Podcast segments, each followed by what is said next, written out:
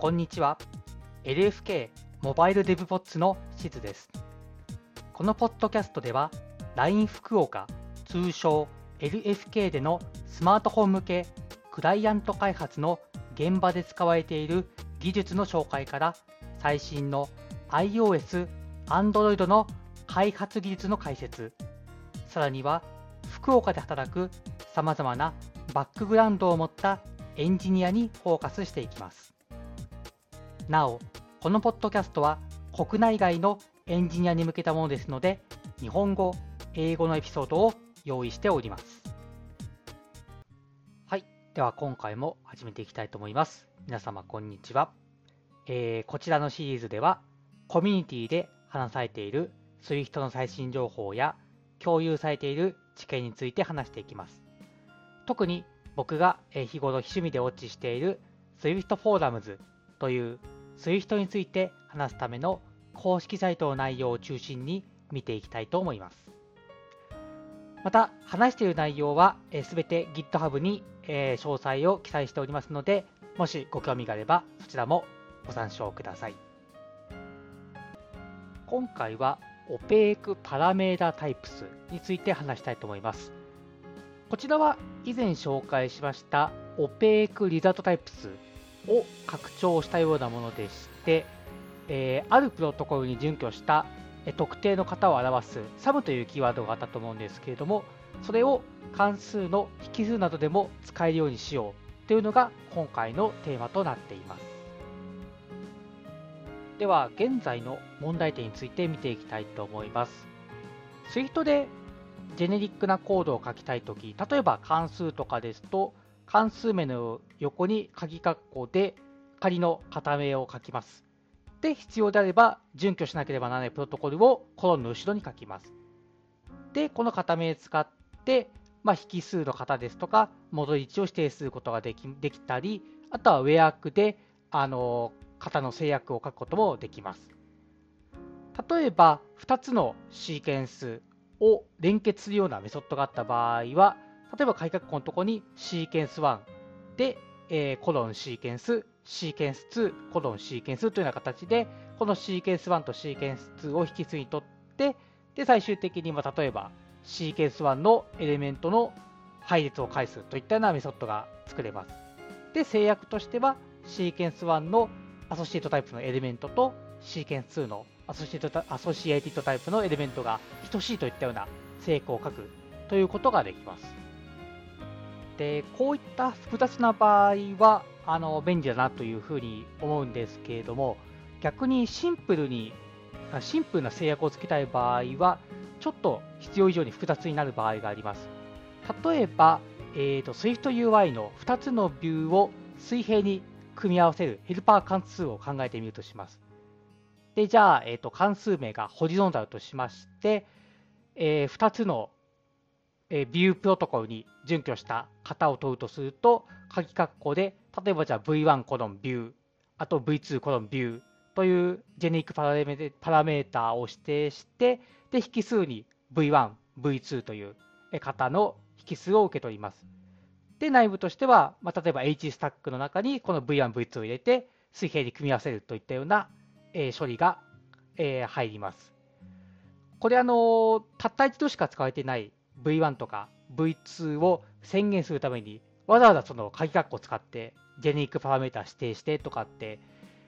まあ、ちょっと複雑かなというふうに思います。一方で、戻り値に関しては、オペークリザルトタイプがありますので、サムビューと書くだけで済みます。で、このオペークリザルトタイプのような形を引数でも使うことができましたら、もっとあの今の関数もシンプルに定義をすることができるというふうになりまして、じゃあこのオペークリザルトタイプの形を引数でも使えるようにしようといったことが今回の解決方法となります。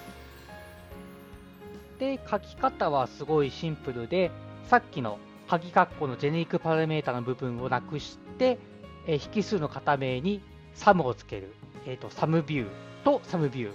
になることで、ビュープロトコルに適合したある特定の型を示すことができます。で、このサブキーワードを関数とイニシャライザと、あとサブスクリプトの宣言の引数に使えるようにしています。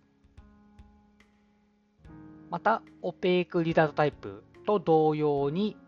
例えば、えーと、ディクショナリーのキーとバリューとかタップルとか、まあ、そういったところでも、あのー、このサムキーワードを使うことができます。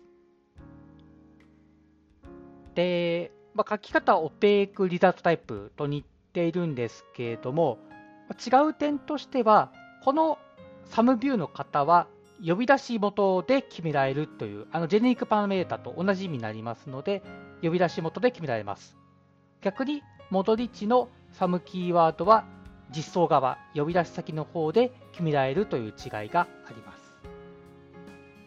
で、次にいくつか使えない場所について紹介したいと思います。まず最初が、えーと、関数型の消費ポジションと呼ばれるものでして、これはの引数に関数型が指定されていた場合のその関数型の引数に当たる場所になります。で、これあのオペークリザートタイプでも同じことがいるんですけれども、これってつまりあの呼び出し元で型を指定するんですけれども、値を使うのは呼び出し先になりまして、その型が分かんないので、何をしてしていいのかが分からないということで、まあ、使えないということで、今、禁止となっています。これに関しては、将来的に使えるようにしたいということで、検討事項にも入っていまして、例えば型を指定する側を逆転させることで型があの指定できるようになるというふうに話されているんですけれども、具体的な方法としてはまだ出てきていないので、これから話される予定です。もう一個使えない場所としては、えー、可変更ジェネリクス、バリアリックジェネリクスというものが現在提案されているんですけれども、あの可変更引数ってあの使ったことある方いるかもしれませんが、片目の後ろにあの点々点つけると、その配列としてその値を受け入れることができて、まあ、複数の値を指定すると、配列としてその値を関数内では扱うことができるっていったようなものになります。で、これのジェネニクス版が提案されているんですけれども、これが入りますと、これの意味って、様々な型を、あの、引数の中に入れることができるということなんですけれども、サブを使うと、1つの型しか指定できなくなってしまうので、ここで矛盾が発生してしまいます。なので、えー、今のところ、この、えー、サムキーワードはバリアディックジェネリクスには使えないというふうになっています。で、今話していることはあの全部 GitHub の方にあの例題も載せていますので、もしご興味があればそちらをご参照ください。で、提案内容はここまでなんですけれども、1個将来的な検討事項として、プロトコルの関連型に制約を加えるといったものが書いてあります。これ、主に他のスレッドで話されていることなんですけれども、例えば、えー、コレクションプロトコルのエレメントをストリングに指定したいといった場合に、コレクション、鍵括弧、ストリング、鍵括弧閉じといった形で書くことができるようにして、これをサムキーワードと組み合わせて引数で指定すれば、エレメントがストリングのコレクションといったことが簡単に指定できるのではないかというようなことが書かれています。で、これはあの今、別のスレッドで具体的に検討がされています。はい、ということで今回はオペイクパラメータタイプスについて見ていきました。えー、こちらの機能、Swift5.7 ですで、に実装済みでして、まあ、将来的には使えるようになってくるということで、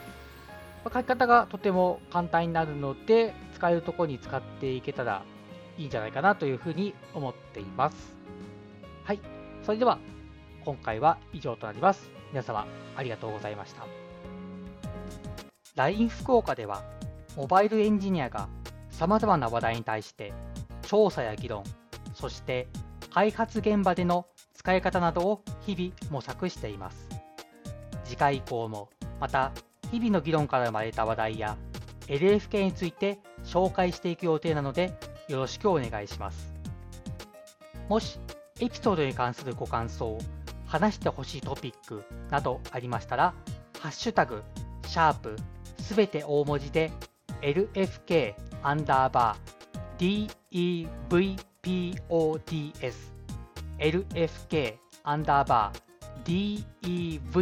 DEVPODS でツイートいただけると幸いです。また、LINE 福岡ではエンジニアの採用を国内外問わず積極的に行っています。もし興味があれば一度カジュアル面談などで社員との交流ができればと思います。本日はご視聴ありがとうございました。